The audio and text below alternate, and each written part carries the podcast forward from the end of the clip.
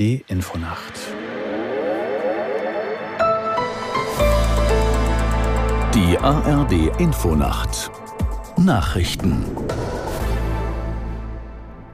Um 5 Uhr mit Claudia Drews. Das US-Repräsentantenhaus hat nach wochenlangem Streit wieder einen Vorsitzenden. Die Abgeordneten der Kongresskammer wählten den als Hardliner geltenden Republikaner Mike Johnson zum Speaker und damit in das dritthöchste Staatsamt der USA. Aus Washington Arne Bartram.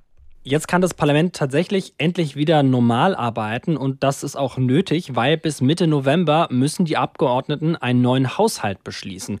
Sonst gibt es einen Shutdown, dann müssten viele Beamte zum Beispiel in den Zwangsurlaub und bekämen kein Geld mehr. Über den Haushalt gibt es allerdings einen sehr großen Streit, auch innerhalb der Republikaner, denn die Hardliner, die lehnen zum Beispiel jede weitere Hilfe für die Ukraine ab. Im US-Bundesstaat Maine sind bei einem Schusswaffenangriff mehrere Menschen ums Leben gekommen. In verschiedenen Medienberichten ist von 10 bis 22 Todesopfern die Rede. Mehr als 50 Personen sollen verletzt worden sein. Die Fahndung nach dem Schützen läuft. Die Hintergründe der Tat sind bisher nicht bekannt. Überschattet von der Gewalt im Nahen Osten und dem anhaltenden Krieg in der Ukraine beginnt heute ein Gipfeltreffen der Europäischen Union.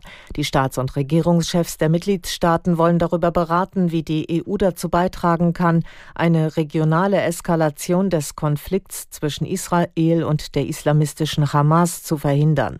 Weitere Themen werden die Unterstützung für die Ukraine und Maßnahmen gegen unerwünschte Migration sein. Der ukrainische Präsident Zelensky soll zeitweise per Video beim Gipfel zugeschaltet werden. Am dritten Spieltag der Fußball Champions League hat Borussia Dortmund den ersten Sieg gefeiert. Die Dortmunder gewannen bei Newcastle United mit in England mit 1 zu 0.